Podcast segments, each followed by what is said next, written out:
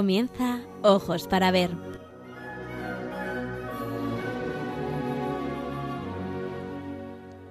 Hoy dirigido por María Ángeles Sobrino.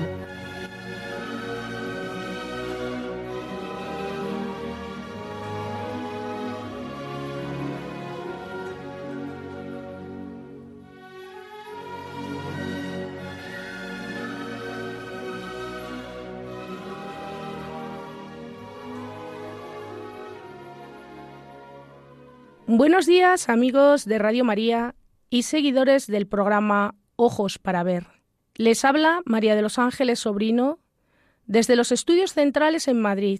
Son las doce y media, las once y media en las Islas Canarias. Un martes más me dirijo a ustedes para descubrirles el maravilloso mundo del arte y los mensajes que él encierra. Estamos finalizando el mes de mayo, el mes de las flores y el mes dedicado a María. Por eso, aprovechando esta coincidencia, en el programa de hoy les voy a presentar la vida y la obra del pintor italiano Guido Reni, celebrado en vida como el Divino, a través de una de sus creaciones dedicada a la Virgen María, la Inmaculada Concepción, que realizó en 1627 y que se conserva en el Metropolitan Museum of Art en Nueva York. Esta pintura, junto con otras creaciones del artista, puede contemplarse y disfrutarse en el marco de la exposición que por primera vez dedica el Museo del Prado en Madrid a este gran creador italiano del lenguaje pictórico del barroco. Les recuerdo que la muestra será clausurada el 9 de julio.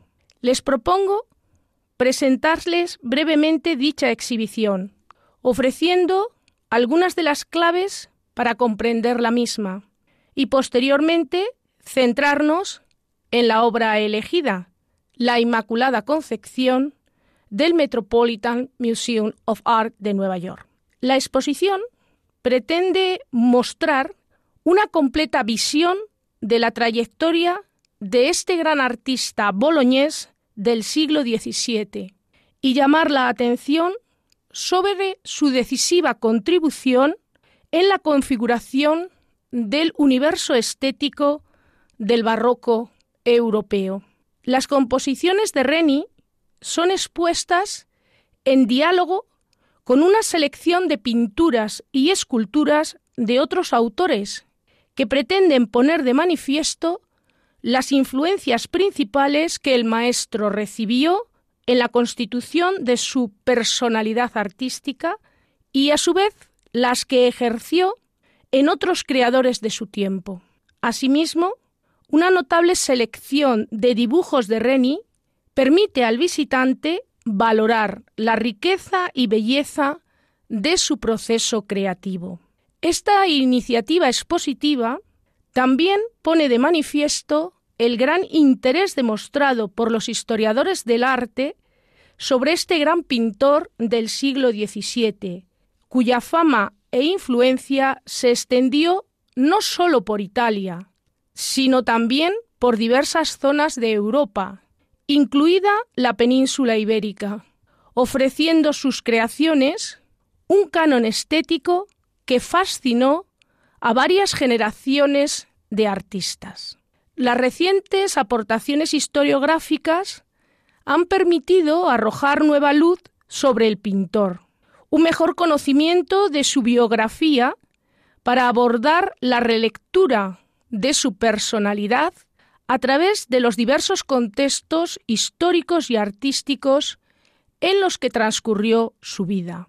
Para narrarnos la historia de Guido Reni y su proceso creador, el comisario de la muestra, David García Cueto, jefe del Departamento de Pintura Italiana y Francesa hasta 1800 del Museo Nacional del Prado, vertebra la exposición en torno a 11 ámbitos. En el itinerario expositivo, la obra La Inmaculada Concepción se incluye en el espacio denominado María o la divinidad humanizada. Si desean visualizar la obra mientras se desarrolla el programa, pueden hacerlo a través del tweet de Radio María en arroba Radio María Spain. Esta presentación va a estar acompañada de música barroca desde los inicios de la polifonía hasta el momento álgido de la música barroca. Así, la primera pieza que vamos a escuchar es de Palestrina, que aunque es un músico del Renacimiento, anuncia lo que será la música barroca.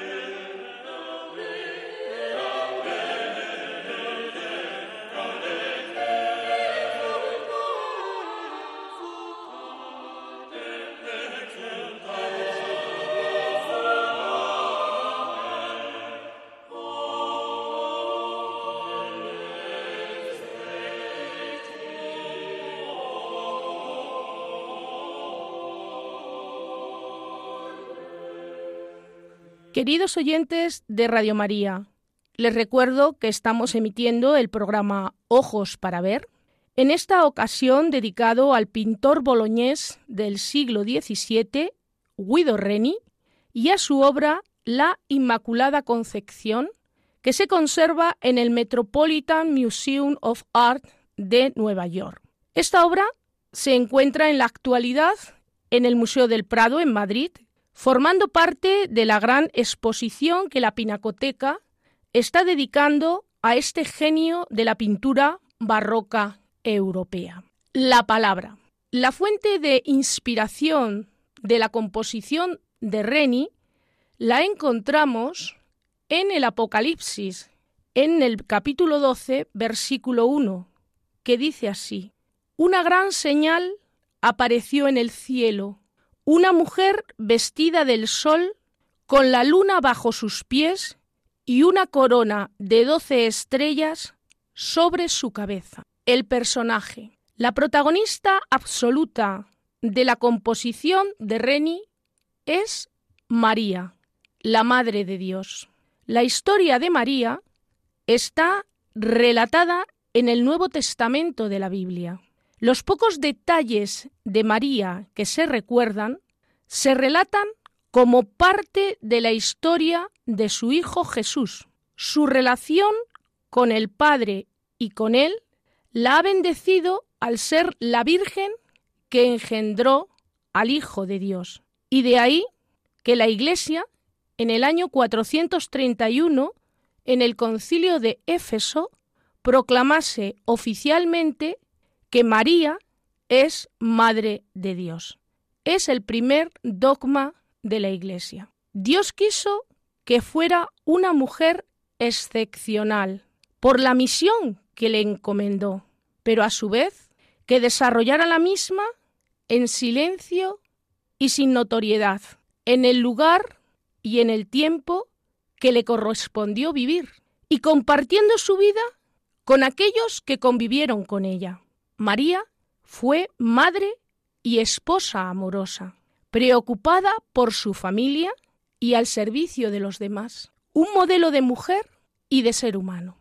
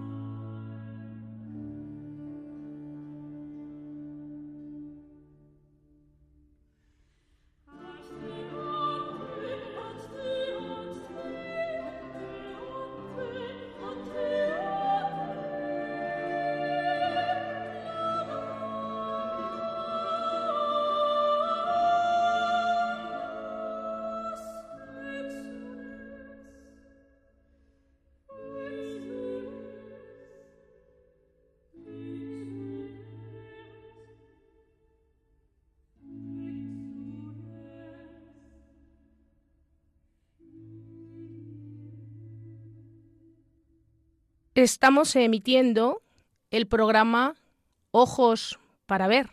En él estamos acercándonos a la vida y la obra del pintor Guido Reni y en concreto estamos analizando la obra La Inmaculada Concepción que creó en Roma en 1627. La obra.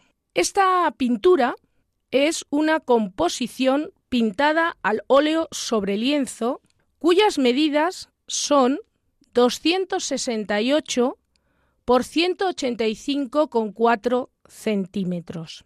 La obra fue compuesta para la corona española, probablemente por encargo del embajador español en Roma. A finales de la década de 1620, Guido Reni recibió dos importantes encargos destinados a la corona española.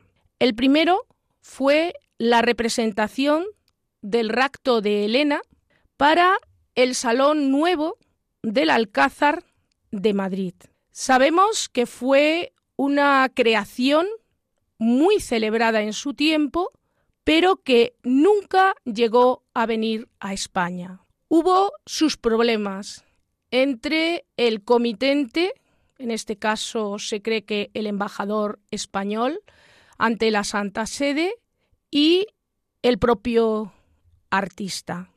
De modo que esta pintura nunca estuvo en España. El segundo encargo de relevancia que hizo para la corona española, y en este caso sí que llegó a España, no sin problemas, sin controversias, semejantes a lo que hemos comentado en relación con la obra anterior, fue precisamente el cuadro de la Inmaculada Concepción que hoy es objeto de nuestro interés.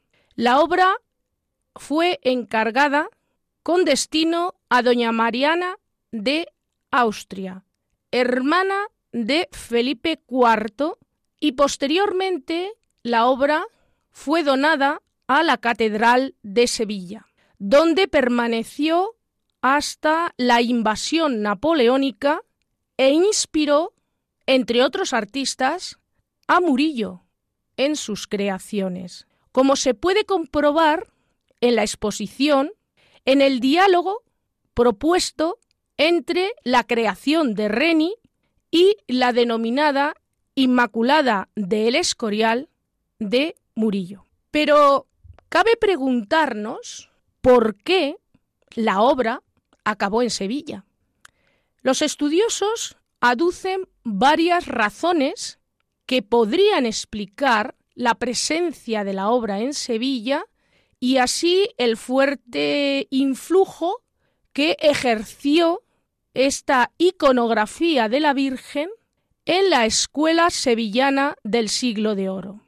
En primer lugar, podría deberse a que, debido a la estrecha relación de doña Mariana con el arzobispo de Sevilla, don Diego de Guzmán y Aro, quien fue preceptor de doña María y además le acompañó a Italia en 1631 con motivo de su matrimonio con Fernando III de Habsburgo, pues piensan los especialistas que en agradecimiento pudo regalársela al arzobispo, que él la tendría en el palacio arzobispal y posteriormente la eh, trasladaría o la regalaría a la catedral hispalense.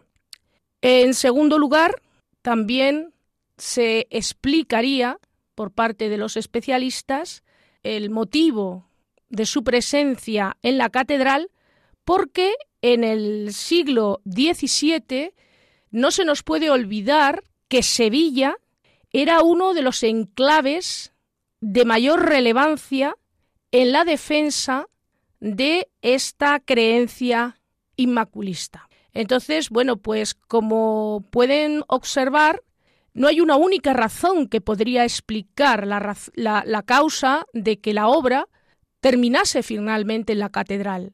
Posiblemente hay alguna razón más que podríamos aducir, pero estas son quizás las dos más verosímiles y más importantes.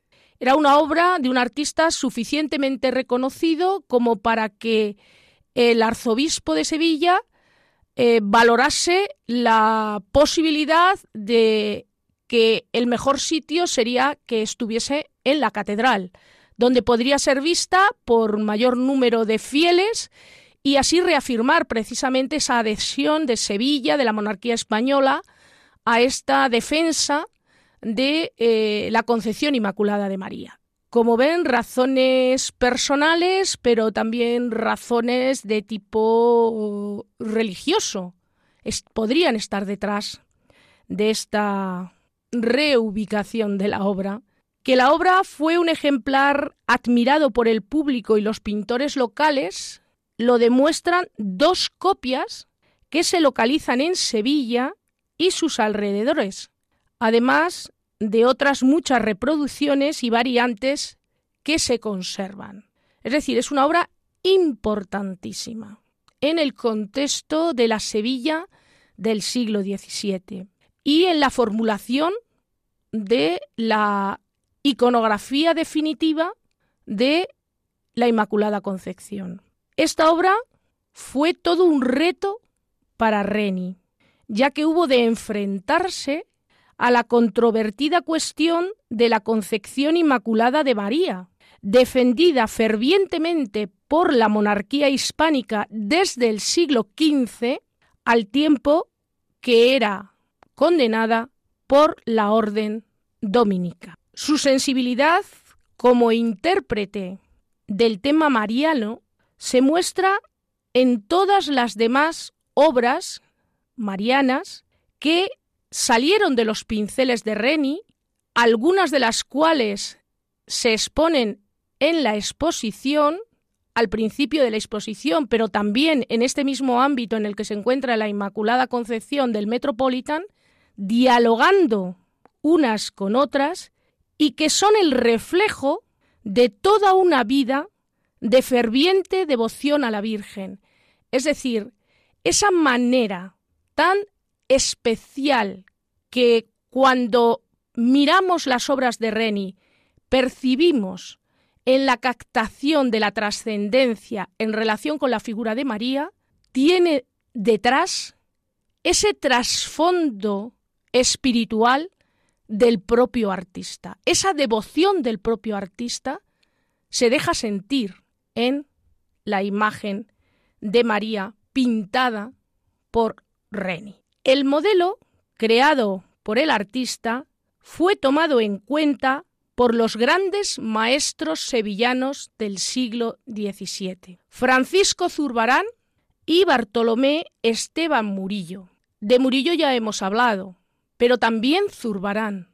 Mira a esta imagen de Reni en la Catedral de Sevilla para componer sus propias creaciones, con un estilo distinto, con una concepción diferente, pero se rastrea esa presencia de Reni en esa manera tan frontal eh, de presentar la imagen. Me estoy refiriendo a la composición de Zurbarán en este momento. Pero será Murillo el que consiga crear una imagen devocional de gran éxito, es llamado el pintor de las Inmaculadas, basada en la obra de Guido Reni, pero reinterpretada, con un mayor naturalismo e introduciendo ciertos elementos distintivos que la harían conectar con mayor facilidad con la sensibilidad de la clientela española. Esto es otro dato que también hay que tener muy en cuenta. Los artistas siempre tienen en consideración no solo para dónde hacen la obra, sino sobre todo también para quién. Por eso, aunque se puede mm, ver eh, de manera subyacente esa huella, esa influencia de los artistas de unos en otros, sin embargo no es menos cierto que cada uno lo adapta no solo a su estilo, sino también al gusto de aquellos que son los receptores de estas obras. ¿Qué vemos? Situados ante el cuadro de la Inmaculada Concepción de Reni, miramos, vemos y finalmente contemplamos a María en el centro de la composición, ocupando el eje, representada de manera frontal, sobre un fondo dorado, lo que se conoce como un rompimiento de gloria, y acompañada por dos ángeles, dos ángeles que aparecen a los pies de la figura de María, uno a cada lado de ella, con las manos cruzadas sobre el pecho y mirándola. Es una composición de tal simplicidad que se convierte en un icono. Esta simplicidad compositiva aumenta la profundidad de la gloria y nos deja ver ese movimiento luminoso que representa la gloria. La luz está detrás de la figura de María. María, bella, vuelve su mirada al cielo, acentuando el sentido ascensional de la escena y junta sus manos en oración. El estilo de Reni ha evolucionado hacia un estilo de colores brillantes y suaves, aplicando al modelado de los paños equilibrio y ligereza, quizá por la influencia de las estatuas de Gian Lorenzo Bernini. Esta referencia a la escultura es interesante porque van a ver cómo el pintor dominador del el dibujo desde muy joven, lo veremos al hablar de su biografía y de su trayectoria como artista, tiene esa potencia en la representación de los volúmenes que procede de la escultura, de la escultura clásica, pero también de la escultura barroca. Y esto quiero llamarles la atención sobre ello porque si van a visitar la exposición en el Museo del Prado, van a comprobar cómo también la escultura dialoga con las obras de Guido Reni. ¿Por qué? Porque sabemos que la escultura tuvo una fuerza y una influencia extraordinaria en la cristalización del estilo genuino de Guido Reni.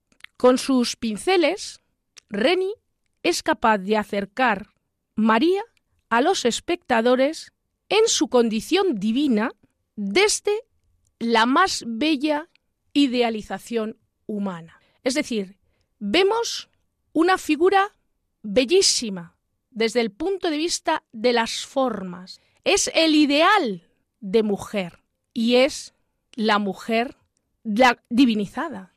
Es María divinizada. Es María que desde el cielo y en el cielo está divinizada. María desde el cielo ha venido a traer la luz al mundo y ha vuelto al cielo y sabemos que será coronada como reina del cielo por el Padre, el Hijo y el Espíritu Santo. Es una composición aparentemente muy sencilla, pero con un trasfondo de significado complejo en su aparente sencillez.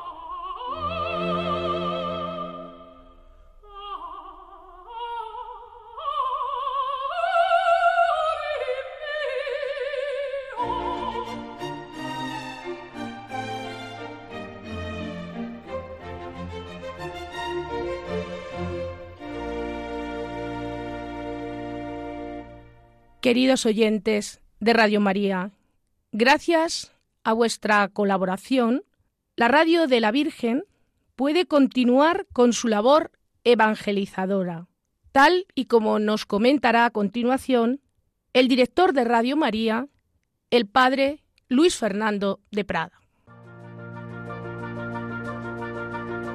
Jesús había cumplido su misión enviado por el Padre, nos había mostrado quién es Dios, qué es el hombre y cuál es el sentido de nuestra vida, la unión del hombre con Él, que nos lleva a la mayor felicidad posible en esta vida y a la salvación eterna. Un destino que Jesucristo hizo posible al reparar nuestros pecados con la ofrenda redentora de su persona. En esa obra el Señor contó con la especialísima mediación materna de María, que sigue ejercitando como Madre de la Iglesia pero asimismo pide nuestra colaboración. Id también vosotros a mi viña. Radio María no tiene otro fin que el de responder a esa llamada y colaborar con la Iglesia en su misión evangelizadora en el mundo, en el que ya está presente en más de 80 países. Para que pueda seguir esa expansión en España y muchas otras naciones, realizamos nuestra campaña de mayo. Esperamos contar un año más con tu oración, sacrificio, testimonio y donativo. Puedes informarte de cómo colaborar llamando al 91 822 8010 o entrando en nuestra página web radiomaria.es. Con María al servicio de la nueva evangelización.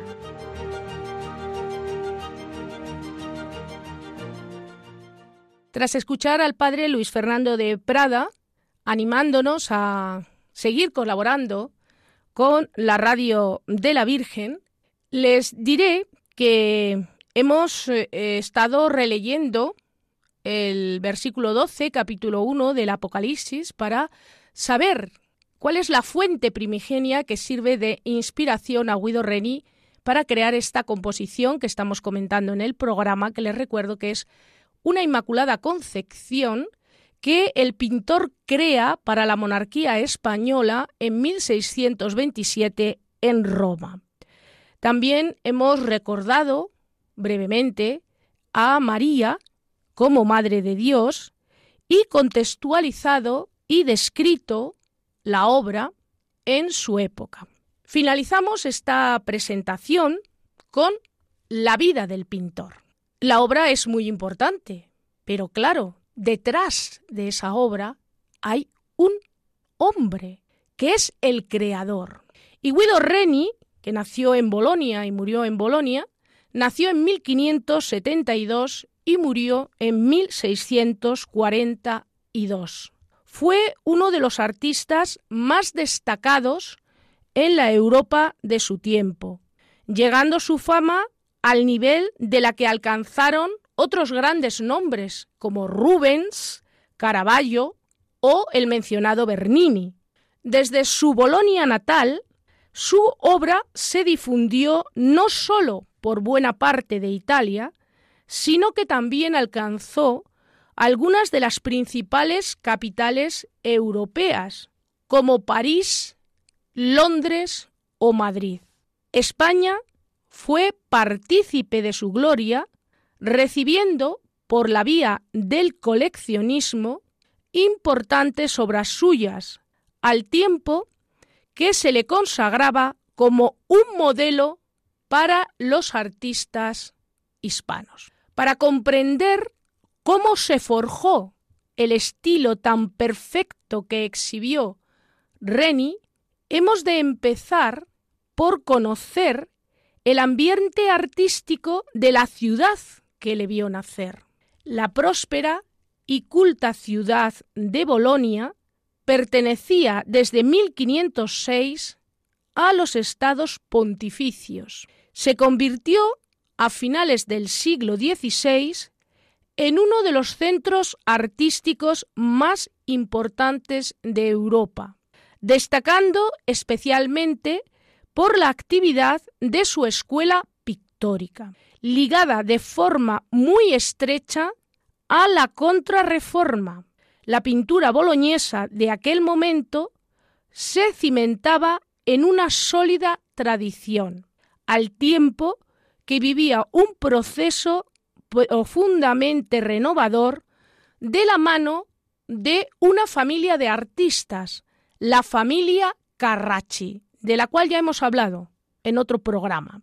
Estos artistas propusieron superar el manierismo imperante por el estudio del natural y la reinterpretación de los grandes maestros del Renacimiento, como por ejemplo Rafael, Correggio, Tiziano y Veronese. Con ello dieron a luz un lenguaje bello y novedoso, capaz también de transmitir los más profundos sentimientos religiosos. En aquella atmósfera nació Guido Reni y se desarrollaría en los primeros pasos como artista, llevando el arte pictórico de Bolonia a unas cotas de perfección nunca antes alcanzadas. Era hijo de un músico de personalidad virtuosa y reservada y se encaminaría en su adolescencia hacia la formación como pintor. Esto demuestra que en sus genes y por su sangre ya corría esa vena artística y de genio creador. Por eso hemos dicho que es muy importante para entender la trascendencia de los artistas, dónde nacen, con quién se relacionan, con quién conviven, quiénes son sus clientes, qué les estimula, todo contribuye a forjar la personalidad del artista. Guiado por los mismos principios que defendían los Carracci, Guido Reni recibirá el apelativo de divino por su talento para representar lo sobrenatural. Tal capacidad nunca la consideraría un don innato, sino que él la concibió como el resultado de su extraordinario esfuerzo en la búsqueda de la belleza, tarea en la que el dibujo y el colorido se unían en una armonía extraordinaria. Desde su Bolonia natal, la fama de Guido llegó a Roma y de allí al resto de Italia y a buena parte de Europa, como hemos comentado. Sabemos que Reni realizó su primer aprendizaje del arte de la pintura con un artista llamado Denis Calvaer, un maestro flamenco asentado en Bolonia que practicaba una pintura elegante con resonancias nórdicas del manierismo tardío. Calvaer le sometió a una dura disciplina y sacó de él un gran provecho, creando un, o dando lugar, mejor dicho, a un discípulo tan lentoso. Tras adquirir un pulcro dibujo y un colorido llamativo y sensual, nuestro artista hará suya la visión comercial del maestro, especialmente hábil en introducir en el mercado artístico pequeñas composiciones al óleo sobre cobre. Insatisfecho con esta situación y con su propia situación en relación con su maestro, ya que estaba a la sombra, en 1594 proseguirá sus estudios con los Carracci, Ludovico, Aníbale y Agostino Carracci, quienes habían creado hacia 1582 una academia destinada a la formación práctica y teórica de jóvenes artistas, la llamada Academia degli Incaminati. Además de adentrarse en el dibujo del natural, Reni aprendió las técnicas del grabado y del modelado en terracota, por lo tanto no solo su conocimiento del volumen lo tenía a través de la experiencia visual de las piezas escultóricas, sino que él también trabajó, de alguna manera, el arte de la escultura. En aquel contexto, comenzó a producir sus primeras obras autónomas, en ocasiones como parte del equipo de Ludovico y en otras de forma totalmente independiente, trabajando para clientes particulares, como clientes del clero, o atendiendo algunos encargos oficiales de la ciudad de Bolonia. Tras el año jubilar de 1600, y tal vez a causa de algunas desavenencias con su maestro Ludovico Carracci, Reni viaja por primera vez a Roma, por entonces la indiscutible capital artística de Europa. Su biografía quedará unida desde entonces a la ciudad eterna, en la que descubrirá el gran legado de la antigüedad, al tiempo que conocerá las obras de su admirado Rafael de Urbino. Pero el episodio más singular de aquellos años fue su empeño por emular el arte de Caravaggio, el artista más radical y rompedor que trabajaba en Roma. Guido, tras conocer su pintura, modificó su propio estilo, intentando superar al propio Caravaggio mediante la imitación de su manera de hacer. Tal actitud le convirtió por un tiempo en una especie de anticaraballo. En aquel interés coincidió con quien llegará a ser otro de los grandes protagonistas de la escena artística del siglo XVII, el seguidor de Caravaggio que parece superar al maestro, el pintor español José de Rivera. Fíjense la interconexión que existe entre Guido Reni y España, a través de artistas españoles que están directamente en Italia, pero también a través de esas obras que vienen desde Italia a la península y van a transmitir, van a irradiar esa influencia. Pero he de decirles que esta experimentación no fue más que una fase transitoria en su arte, porque todavía mm, dará un paso más en este avance para crear su propio estilo. En Roma, Reni conoció y estudió algunos de los principales referentes artísticos que representan una visión grandiosa y monumental de la anatomía humana, como el célebre torso de Belvedere, y de forma muy especial los frescos de Miguel Ángel en la capilla Sistina. Reni enfrentó así con maestría la representación de la temática mitológica que partían de la interpretación poderosa y potente del cuerpo masculino, donde bueno, pues esas anatomías trasladan ese carácter sobrenatural en la representación de la figura humana. Tal concepto del cuerpo era adecuado para representar ciertos episodios de la mitología clásica, como por ejemplo la caída de los gigantes o los trabajos de Hércules. Las obras de Guido Reni, con aquellas iconografías, fueron encargadas o coleccionadas por miembros de la aristocracia que las asociaron a sus deseos de exaltar la grandeza de sus propias estirpes. De forma semejante, la monarquía hispánica se valió de obras de arte con la representación de estos mismos mitos para sus fines autorrepresentativos, para lo que se sirvió de autores como Francisco Zurbarán. En la sociedad barroca también he de decirles que los santos tuvieron un papel primordial como protectores e intercesores de los fieles católicos. Haciéndose eco de este sentir religioso, Reni desarrolló una enorme capacidad para mostrarlos a ellos y los episodios de su vida de una forma bella y conmovedora, tanto cuando trató composiciones complejas como cuando se enfrentó a figuras aisladas. Eh, la exposición nos muestra muy bien en los distintos capítulos todo esto que yo les voy comentando de una manera eh, muy genérica.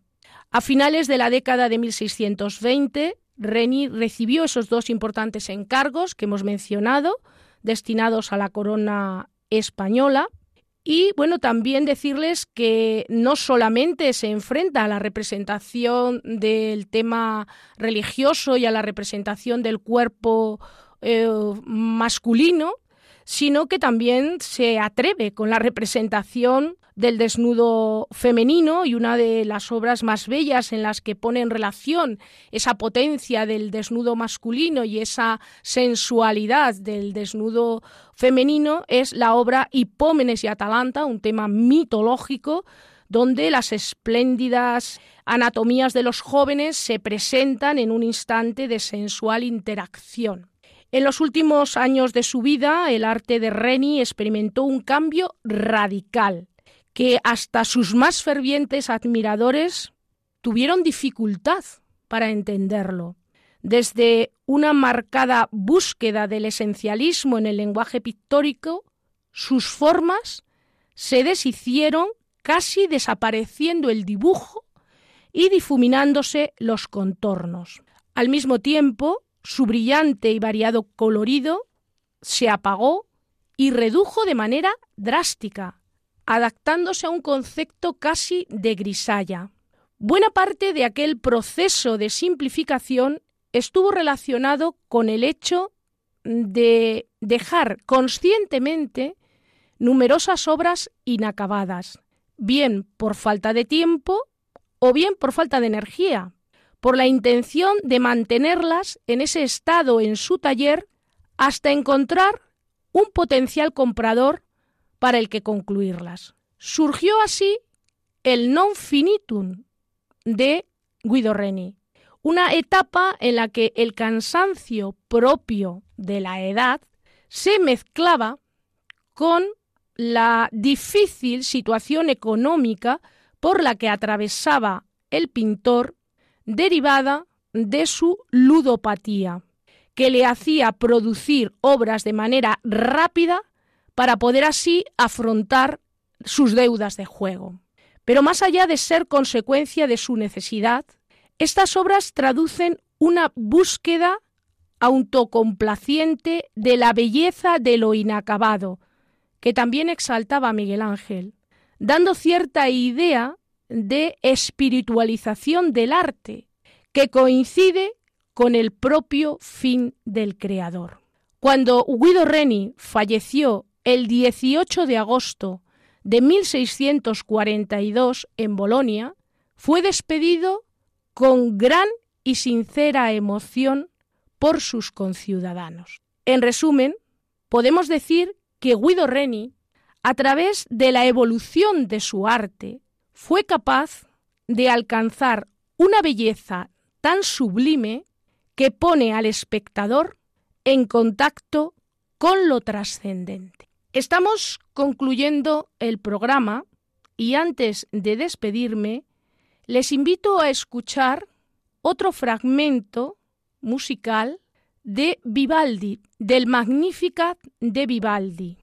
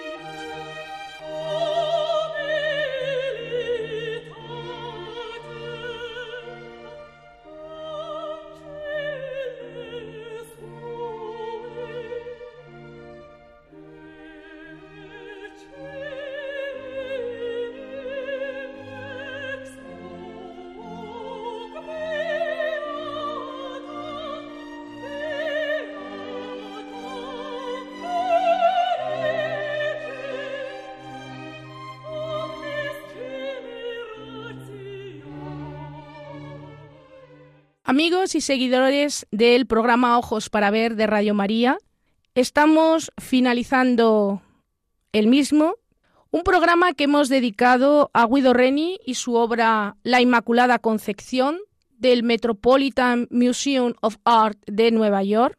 Y me despido de todos ustedes esperando que el programa haya sido de su agrado e interés y dándoles las gracias por acompañarnos un martes más. Me gustaría también dar las gracias al equipo técnico de Radio María, que con su profesionalidad ha hecho posible que hayamos podido disfrutar juntos del arte y la fe. Les emplazo para un próximo programa de Ojos para Ver y les invito a seguir disfrutando de la programación de Radio María. Que Dios les bendiga y les acompañe siempre y hasta muy pronto, queridos amigos de Radio María.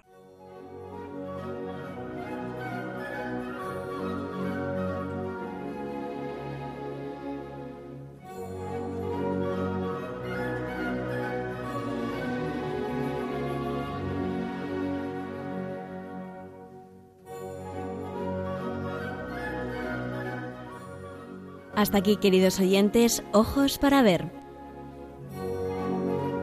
Hoy con la dirección de María Ángeles Sobrino.